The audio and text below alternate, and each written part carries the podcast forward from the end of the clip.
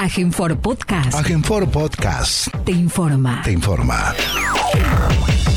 Como todos los medios días, el gobierno de la provincia de Formosa, a través del Consejo de Atención Integral de la Emergencia COVID-19, brinda el parte informativo sobre la situación diaria de la pandemia y todas las situaciones que se generan en un estado de aislamiento social obligatorio en el territorio formoseño. Luego de la lectura del parte diario, las autoridades provinciales responden las preguntas de los periodistas. Vamos a proceder a brindar el parte informativo número 94 correspondiente al día 15 de junio del 2020 del Consejo de Atención Integral de la Emergencia COVID-19 creado por decreto del Poder Ejecutivo Provincial número 100 del presente año. 1. Informamos que en las últimas 24 horas no se han confirmado casos positivos de coronavirus. Dos, en ese tiempo se procesaron 244 muestras, arrojando todas ellas resultados negativos a coronavirus.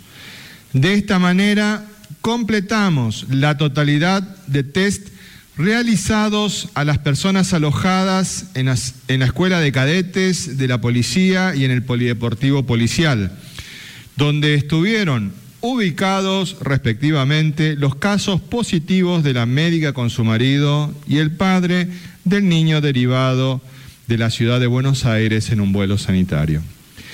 También dieron negativo los test realizados al personal de seguridad de salud, auxiliares y de apoyo que trabajan en dichos centros, al igual que el personal en los controles conjuntos de General Mancilla y del OPAC, que intervinieron en la atención al ingreso de las personas que dieron posteriormente resultado positivo a coronavirus.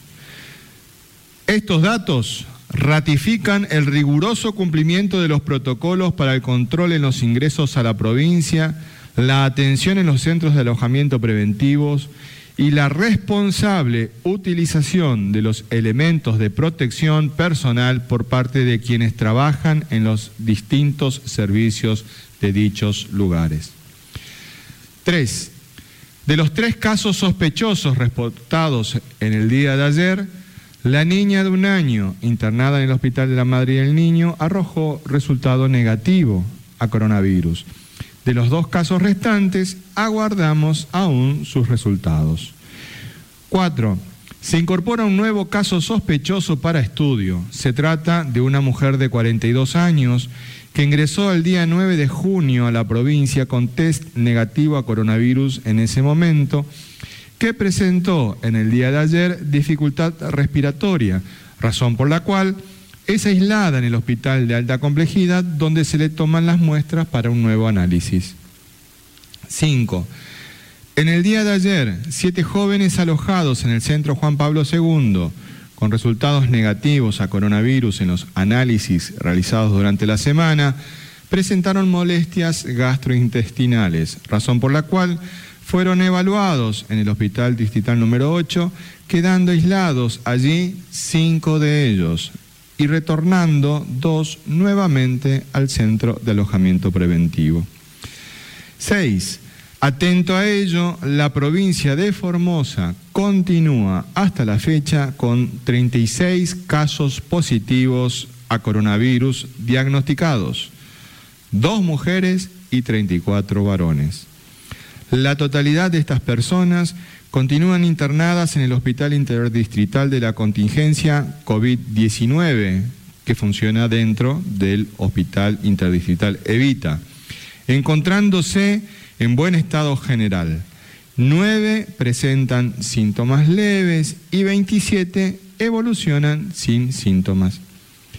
Siete, con los análisis de búsqueda activa y estrategia de control, contención y bloqueo, totalizan a la fecha 1.644 test realizados, con una positividad del 2.19%. 8. Fueron controladas 14.861 personas en la vía pública en el marco de la tarea preventiva que lleva adelante la policía en toda la provincia. Fueron judicializadas 276 personas por incumplir las restricciones de circulación, iniciándose las causas penales correspondientes. Se controlaron 1.597 vehículos, se secuestraron 63 de ellos y dos embarcaciones. A partir del control de circulación restringida por terminación de patente, se han secuestrado en el día de ayer 8 automóviles y 22 motocicletas. Asimismo, fueron notificadas 307 personas por no usar el barbijo en la vía pública. 9. La Subsecretaría de Defensa al Consumidor y Usuario informa que durante la semana fueron fiscalizados 93 comercios, labrándose 176 actas de infracción con secuestro de 6.700 kilogramos de alimentos no aptos para el consumo y clausura preventiva de 11 comercios. En relación a los controles realizados ayer por la Municipalidad de la Ciudad de Formosa, se clausuraron preventivamente seis locales por venta de bebidas alcohólicas y atención fuera del horario habilitado. 10. En el día de mañana, martes 16 de junio, continuará la fumigación espacial contra el dengue en localidades del interior provincial y capital. A su vez, el trabajo de prevención, control domiciliario y fumigación se realizará en los barrios Lagunita de Pirané, 55 viviendas, Nazareno y La Piedad de Clorinda, e Independencia, Mariano Moreno, Guadalupe y San Juan I de Formosa Capital. El trabajo de descacharrizado en conjunto entre el Ministerio de Desarrollo Humano y Vialidad Provincial se realizará en el barrio San Juan I. 11. Con provincianos, los datos objetivos, recabados e informados hasta la fecha nos indican que las acciones de detección, bloqueo y control están siendo efectivas. Esto se refleja en la ausencia de casos positivos en el día de la fecha, que tiene como correlato a los 244 resultados negativos de las últimas 24 horas incluyendo a las personas alojadas en los centros mencionados, como así también al personal de salud, seguridad, auxiliares y de apoyo que se desempeñan en ellos. Para la implementación rápida de estos protocolos ha sido clave la tarea persistente y comprometida del personal del Laboratorio de Biología Molecular del Hospital de Alta Complejidad Juan Domingo Perón. En ellos y en ellas vaya nuestro homenaje a los bioquímicos y bioquímicas en su día. El doctor Jorge Oscar Ibáñez, nuestro ministro de Economía, Hacienda y Finanzas, nos brindará precisiones. Doctor. Muy buenos días a todos y a todas.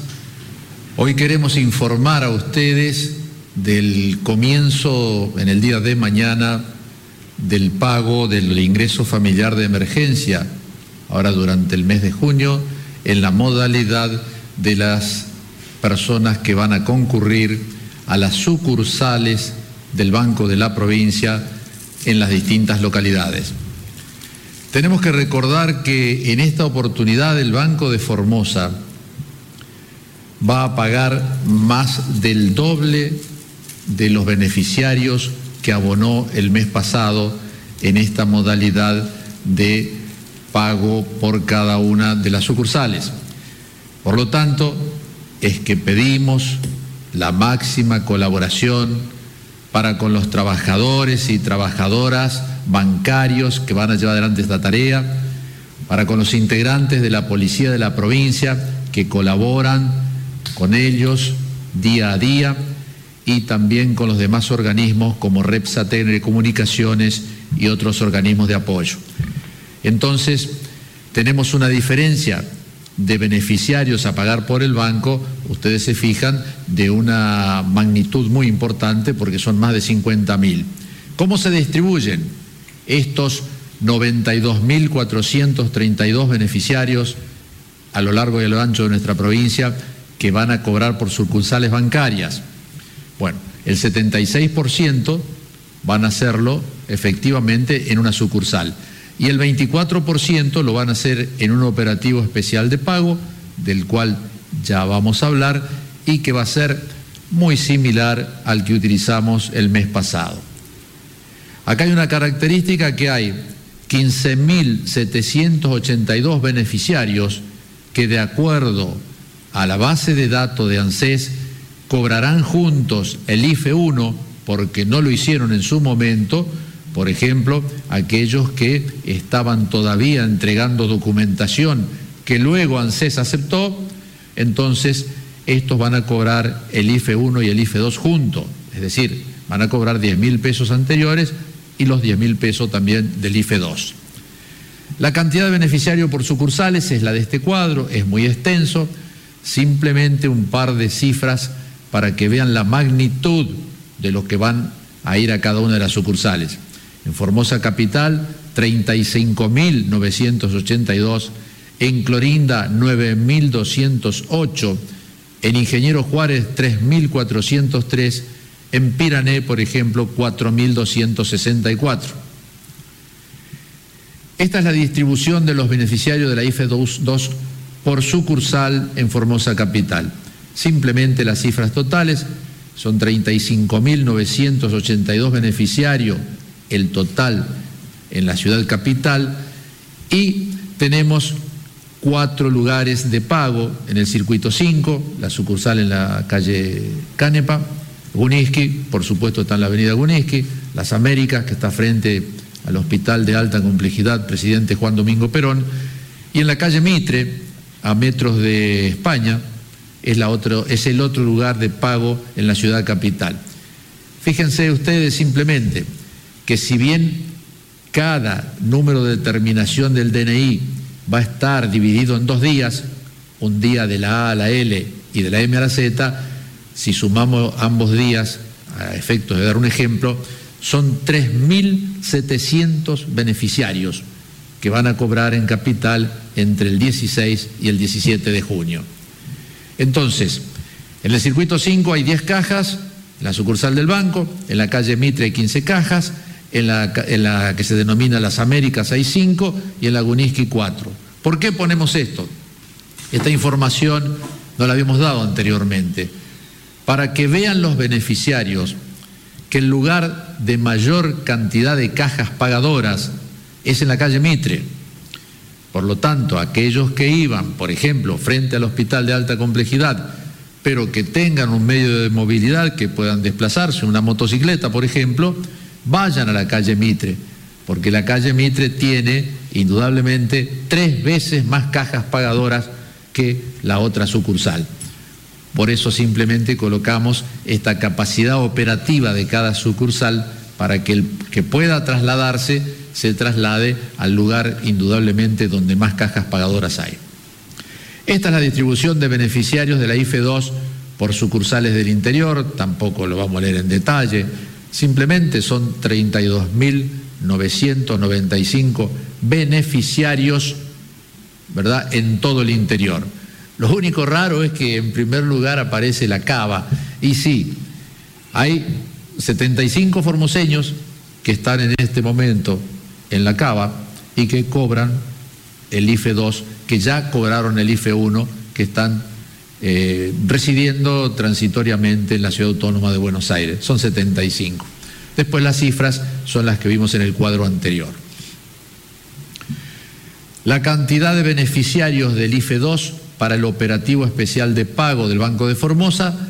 Este va a comenzar el lunes 22 al día 2 de julio.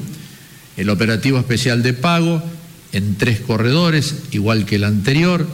En esta oportunidad simplemente son 21.871, casi el doble de lo que pagamos anteriormente, y por cada uno de los corredores allí está la cifra. 7.293 el este, 7.719 lo que llamamos corredor oeste y el corredor sur 6.859.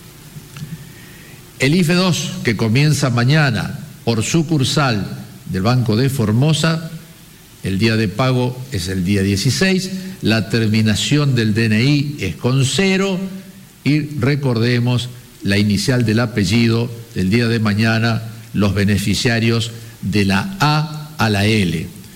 Otra cosa muy importante y nueva es la ampliación del horario de pago del Banco de Formosa. Ustedes recordarán que antes era del mediodía hasta las 3 de la tarde y ahora se amplía el horario de pago de 7 a 15 horas en todas las sucursales del Banco de Formosa que mañana comenzamos a pagar la IFE 2. Cronograma de pago de ANSES del CIPA, jubilaciones y pensiones, hasta 18.952, cobran mañana 16 los terminados en 5. En el caso de asignación familiar por hijo y asignación universal por hijo, también los terminados en 5, los terminados en 3, siempre documentos, ¿verdad? La asignación por embarazo, el prenatal y por maternidad, los terminados en 6 y 7, y ANSES y Desarrollo Social, que esta había sido una de las consultas, acreditan el monto de la tarjeta alimentar a los documentos terminados en 5 de la UH. Las becas Progresar, los documentos terminados en 6 y 7. Y el cronograma de pagos, este es un cronograma nuevo. Estos son cooperativistas que ingresaron en el programa del Ministerio de Trabajo, Empleo y Seguridad Social de la Nación.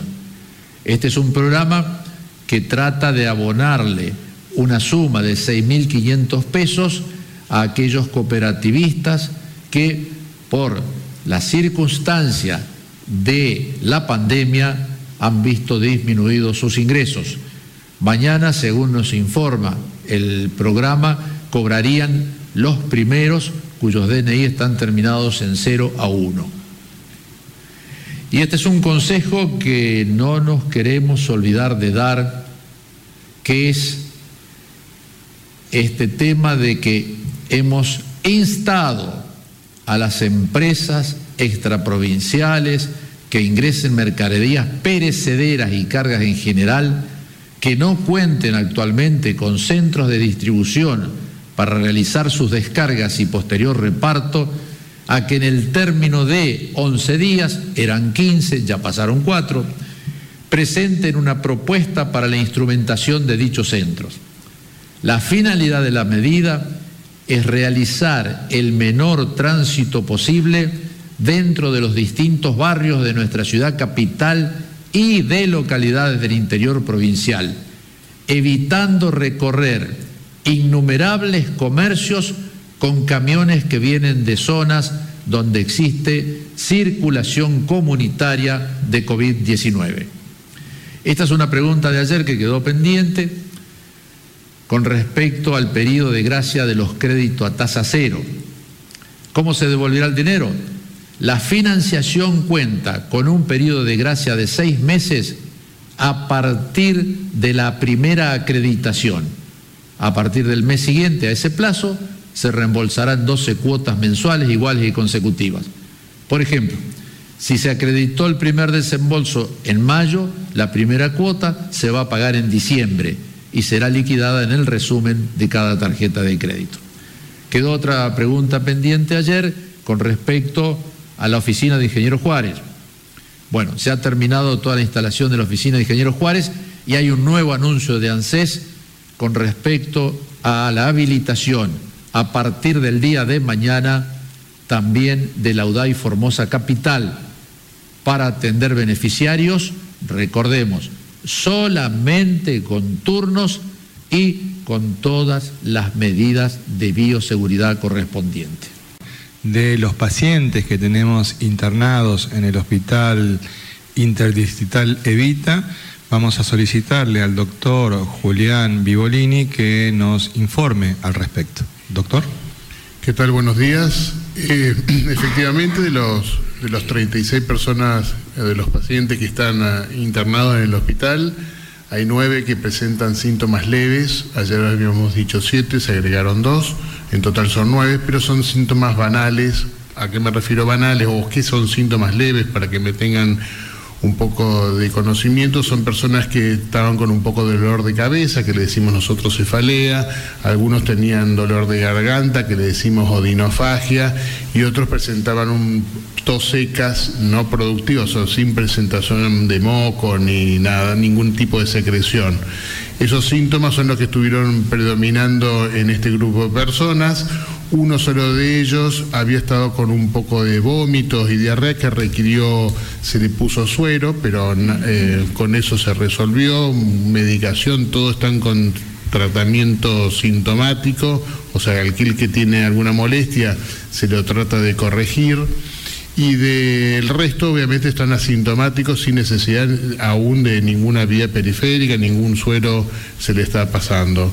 Y de estos 36, para aclarar también, hay 6 personas que tienen factor de riesgo, entre eso hipertensión arterial, algunos tienen diabetes y hay dos mayores de 70 años, que son los que se hacen un poquitito de mayor seguimiento, mayor control eh, por esa circunstancia en particular. Pero todos están en buen estado general, por suerte, así que están bien controlados, eh, los médicos le hacen el seguimiento diario, por supuesto, y no hay ninguna intercurrencia. Gracias, doctor. Muy buenos días, Nilsa Daullero para FM Estilo 98.7. Tomando en cuenta todo esto que nos han expresado en el parte del día de hoy, es muy alentador para todos los formoseños el no tener casos positivos en el día de hoy. Así que, y tomando en cuenta esta hermosa imagen, estamos preparados y vamos a cuidarnos entre todos. Pero nosotros en nuestra emisora tenemos eh, muchas eh, preguntas de los beneficiarios del IACEP, de la obra social, social del IACEP. Esta pregunta para quien eh, corresponda. Sabemos que una de las, uno de los servicios que brinda esta obra social es la cuenta corriente y nos informan los beneficiarios de que desde el inicio de la cuarentena están suspendidas eh, las eh, cuentas corrientes. ¿Tendría alguna información? ¿Nos podría dar este, la información acerca de cuándo se van a reactivar? Porque esto no solamente es para Capital, sino que también para toda la provincia. Muchísimas gracias. Bueno, no, no tenemos una respuesta para darte ahora, pero sí nos comprometemos a darte una respuesta ante la tremenda importancia que esto tiene para los afiliados en el día de mañana, requiriendo esta información a las autoridades de YACEP. Siguiente pregunta, por favor. Buenas tardes, Alejandro Richard, LRA8 Radio Nacional Formosa y LRA20 Radio Nacional Las Lomitas. El ministro ayer estaban informando sobre los resultados a personal de salud, personal policial y auxiliares que estaban trabajando con las personas que les dio positivo. Y si bien les dio este, el primer resultado fue negativo, eh, se les va a, seguir testeando según usted, lo que habían dicho ustedes. La pregunta es si se pensó testear a los familiares directos de estas personas. Gracias. Bueno, el protocolo, eh, eh, primero, a ver, para, para, entender cómo es la transmisión, porque lo, uno, lo que uno quiere es detectar rápidamente, evitar la propagación, aislar a las personas que son eh, sospechosas, casos confirmados, contactos estrechos.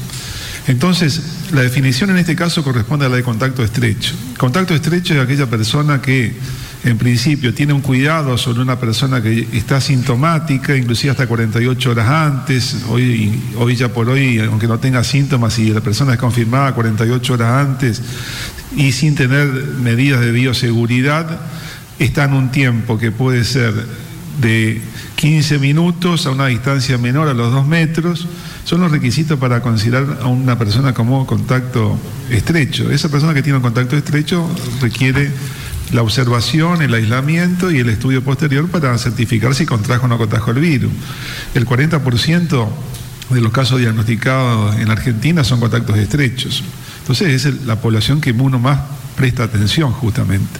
Ahora, tiene que darse ese requisito, de estar en contacto con una persona que tenga confirmación. A partir de ahí, el estudio del contacto estrecho. Ahora, si estudiamos al contacto del contacto estrecho, ya no corresponde porque ya no hay transmisión. Si la cortamos inmediatamente a partir del de el bloqueo del caso sospechoso y del contacto estrecho. Entonces, primero para llevar tranquilidad a esto, porque existe confusión en este tema de estuve con aquel que estuvo y bueno, entonces la gente se preocupa, genera angustia, consultas a los profesionales, e inclusive hasta comunicación por los medios. Entonces, dale tranquilidad que no es el mecanismo de transmisión, el mecanismo de transmisión a partir de una persona que tiene el caso, el virus, en contacto con otra persona, a esa otra persona hay que estudiarla. Y eso, por eso es importante esta medida de alojamiento preventivo, porque sabemos quiénes son los contactos estrechos. Y, estudiamos a todos los contactos estrechos. Si esa persona estuviera en su domicilio, perdemos justamente esa cadena del contacto estrecho, porque no sabemos con quién se comunicó, con quién tomó mate, con quién habló a menos de dos metros, si salió o no salió. Si esa persona que es el contacto estrecho ya a su vez también salió de su casa, y ahí perdemos el hilo de la investigación y del control y el bloqueo correspondiente. Por eso da la importancia a esta situación de que todos los casos están aislados, los contactos estrechos están estudiados, son negativos, entonces quiere decir que no porta el virus y no requiere más allá de esta medida que se ha, que se bloqueado. Muy bien, muchas gracias doctor. Siguiente pregunta, por favor. Muy buenos días, Hernán Salinas para el Diario de la Mañana y Radio Viva. La consulta a quien corresponda, tanto entrevistas que realizamos en nuestro medio como videos que circularon en las últimas horas, eh, bueno, relatan una situación tensa que se vivió en el Centro de Alojamiento Preventivo Juan Pablo II y hoy también observamos mayor presencia policial y también la presencia de los bomberos. La gente alojada manifiesta estar angustiada y piden mayor información y este es un reclamo que se repite en diferentes centros de alojamiento aquí en la provincia. Queremos saber cómo están manejando la situación y cómo se va a contener a estas personas. Muchas gracias. Gracias a usted. Puntualmente no es el centro. Son seis personas en el centro que están bien, bien claras porque han tenido esta situación y fundamentalmente las familias de estas seis personas. Eh, la verdad es que nosotros nos tenemos que poner por encima de esta situación. Comprendemos la, preocupación que pueden tener eh, algunas personas respecto de esta situación, pero acá van a prevalecer los intereses del conjunto por sobre los intereses individuales. La verdad es que más allá de los nombres que puedan circular, más allá de los distintos lugares que puedan ocupar, Acá lo importante es defender la salud pública de todos los formoseños. Y en ese sentido, tenemos la suficiente claridad y definición de que vamos a cumplir a rajatabla los protocolos sanitarios que nos hemos fijado. ¿Por qué la presencia policial? Porque hubo alguna persona que amenazó con prender fuego a colchones o salir del centro de eh, alojamiento preventivo. Y la verdad es que eso no podemos nosotros permitirlo, porque tenemos que cuidar la salud pública de todos. Se ha conversado, se ha hablado, las filmaciones que circulan son momentos en los que alguna de las personas estas eh, pierde un poquitito la paciencia, pero el resto del día está más tranquilo. Pero además, la inmensa mayoría de las personas que están allí alojadas también es un fenómeno muy pequeñito que ha tomado mucho, mucho volumen a partir de la campaña que han realizado algunos de los familiares de estas, de estas personas que incluso a nosotros nos llegan porque tienen nuestros teléfonos. También hemos visto que han publicado en algún medio de comunicación alguna carta, alguna carta abierta, y está bien que lo expresen, que lo manifiesten, pero todos tenemos que tomar conciencia de que por encima del interés individual prevalece el interés de todos, y más en esta situación de pandemia. Hubo un grupo de personas que nos habían exigido en su momento de que las personas realicen eh, la cuarentena en sus casas. Traslademos este escenario que tenemos a que hubieran realizado esta cuarentena en sus casas, pues todos y todas dicen que lo van a cumplir a rajatabla. Y sabemos que la mayoría de las veces esto puede llegar a ser cierto, pero algunas veces nosotros mismos tenemos alguna debilidad y no cumplimos a rajatabla. Entonces, eso entraña un peligro. Imaginémonos esta situación en la comunidad, cuántos casos hoy hubieran significado. Entendemos la situación de algunos, la situación de algunas, entendemos la situación de la familia de estas personas. Fundamentalmente hay más angustia en alguna madre. Pero nosotros entendemos esa situación, la comprendemos, pero no vamos a cejar en el esfuerzo que venimos realizando como pueblo y gobierno para que nuestra comunidad formoseña, los 640.000 formoseños, no tengamos circulación viral en nuestro territorio. Realizados los exámenes médicos pertinentes, cuando tengamos la garantía de que estos jóvenes, estas jóvenes, los adultos, los niños que están en nuestros centros de alojamiento, no contagien y no van a tener ningún problema. Poco de paciencia, un poco de empatía con la situación de todos, los comprendemos, compréndanos también a nosotros. Siguiente pregunta, por favor. Buenos días, Ariel Gay para hacer tres noticias, un poco en la continuidad de, esa pregunta. ¿Cuándo es el día uno eh, de estas personas que deberían este, seguir en cuarentena? ¿Hasta cuándo deberían hacerlo? ¿Cuál es el tiempo recomendable en estos casos? Si se tiene pensado este, reubicarlas en algún lugar. ¿Y cuál es el caso de los alojados en otros eh, lugares que ya cumplieron con los 14 días previstos? Muchas gracias. Bueno, el caso, como habíamos comentado ayer, acerca de los alojados, sobre todo en Juan Pablo II, vimos que estaban divididos en circuitos distintos, totalmente independientes, que funcionaron porque donde se constató la presencia de casos fue en un solo circuito, donde en ese lugar estaban alojadas 66 personas. De esas 66 personas, los estudios de los restantes dieron negativo, pero igualmente se le repite el estudio a las 72 horas, porque esas sí son consideradas contactos estrechos. Esas sí son consideradas contactos estrechos, entonces a las 72 horas le repetimos los estudios. Igualmente la cuarentena son 14 días para el contacto estrecho. 14 días. El día 13, como en todas los, eh, las personas que están en cuarentena, se le hace un estudio nuevo para confirmar de que una vez que vuelvan otra vez a sus actividades en su domicilio, no esté portando el virus y no haya ninguna duda para eso. Primero, y en esto es importante también resaltar la actitud de estas personas que son responsables y saben que si salen antes de tener este estudio están poniendo en riesgo a su propia familia, a su propia familia. Entonces, pretender en un momento donde todavía no se ha realizado el estudio querer salir es poner en riesgo a su propia familia. Entonces, en eso está la actitud responsable de estas personas que entienden que tienen que estar esos 14 días, lamentablemente, pero es preferible, es un mal menor a lo que podía pasar para ellos y para la comunidad. Y lo entienden así porque hay un seguimiento diario.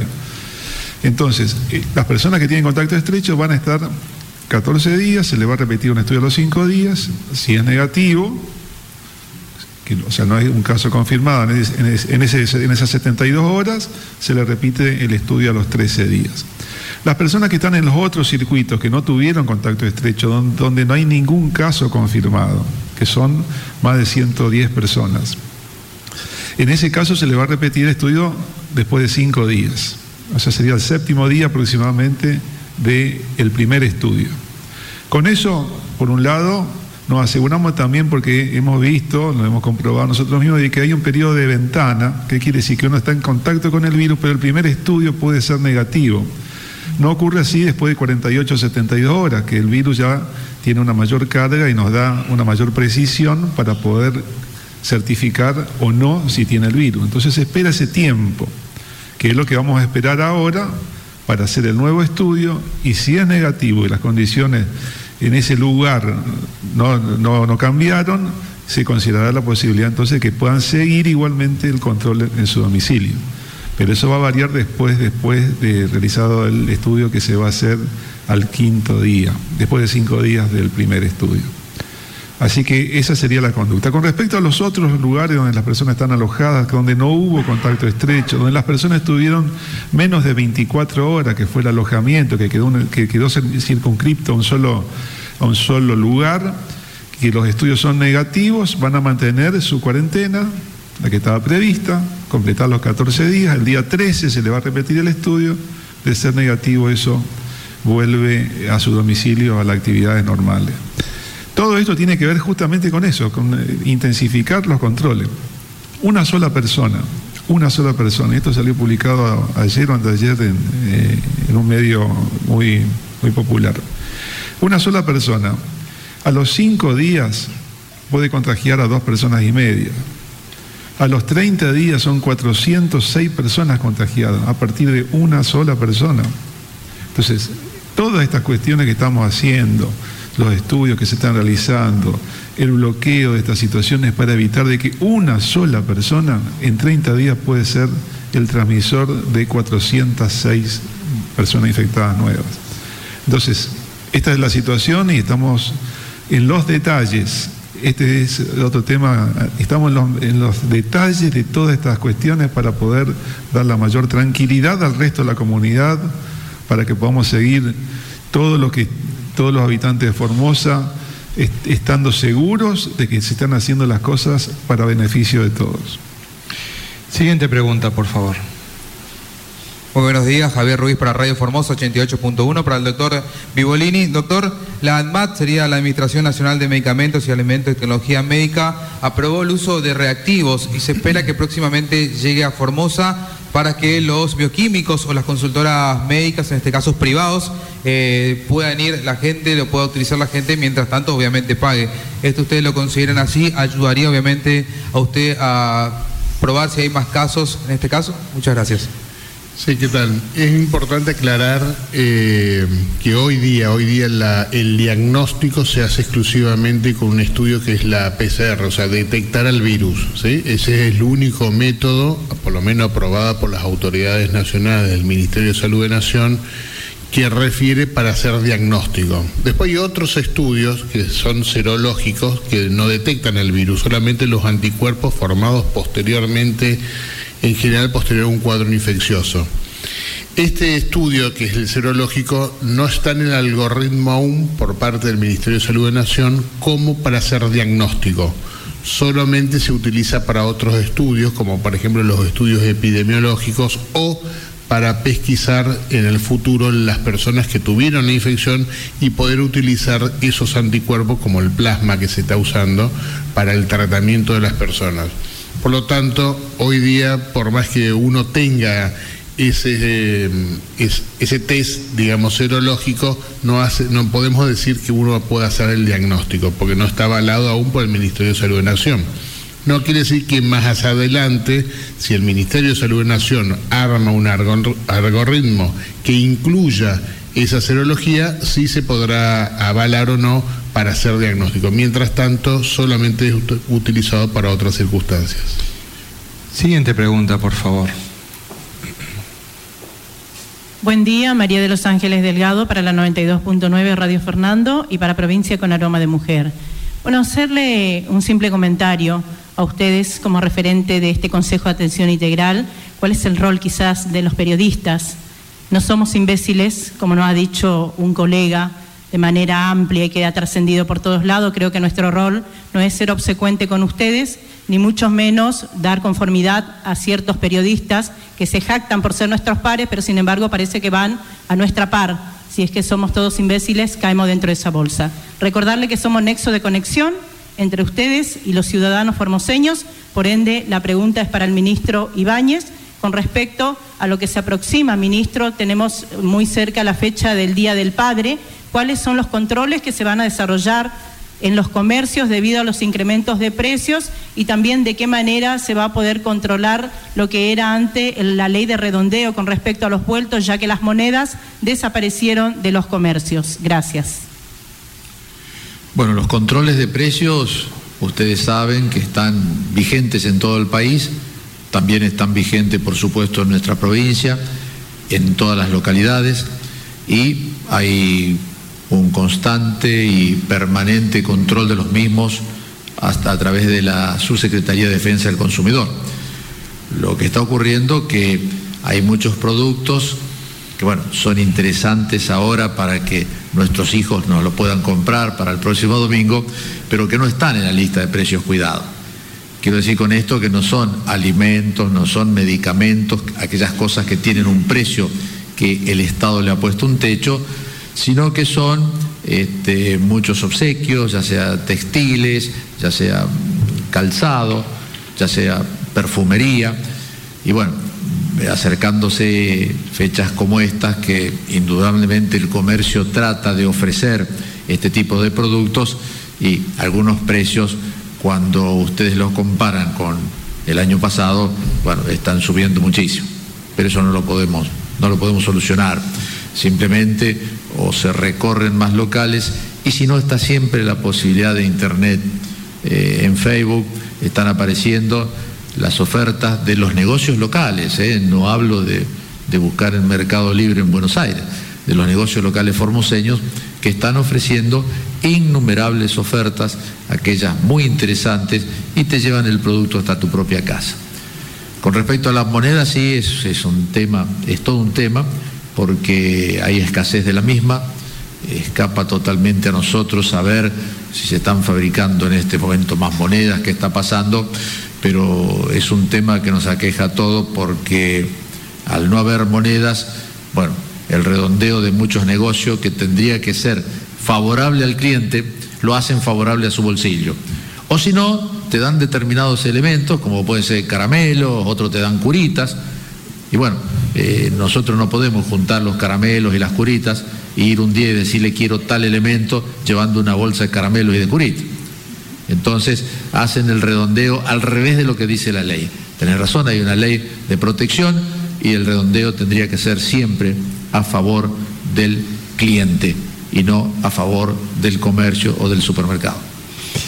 Yo quisiera abundar en lo que acaba de señalar el doctor Ibáñez, en el sentido de invitar a todos a la utilización de eh, medios alternativos de pago para justamente evitar ese problema, si podemos utilizar tarjeta de débito o la, o la billetera digital, que es un elemento bastante sencillo de utilizar.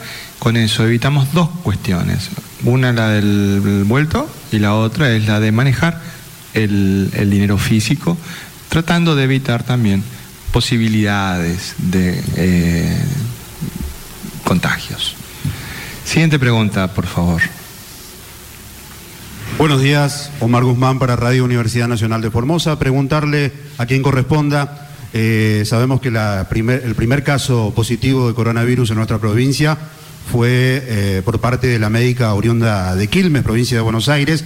También se conoció que dio positivo su marido. ¿Cuál es la situación del menor que tienen en común esta pareja? Eh, ¿Dónde se encuentra alojada? ¿Cuál es la atención que recibe? Sobre todo tratándose de un menor. Gracias. Bueno, efectivamente es un matrimonio con su hija de nueve años que venían a Formosa. El estudio de, ingreso había dado negativo justamente para la menor y para el, para el padre. Posteriormente el padre fue positivo.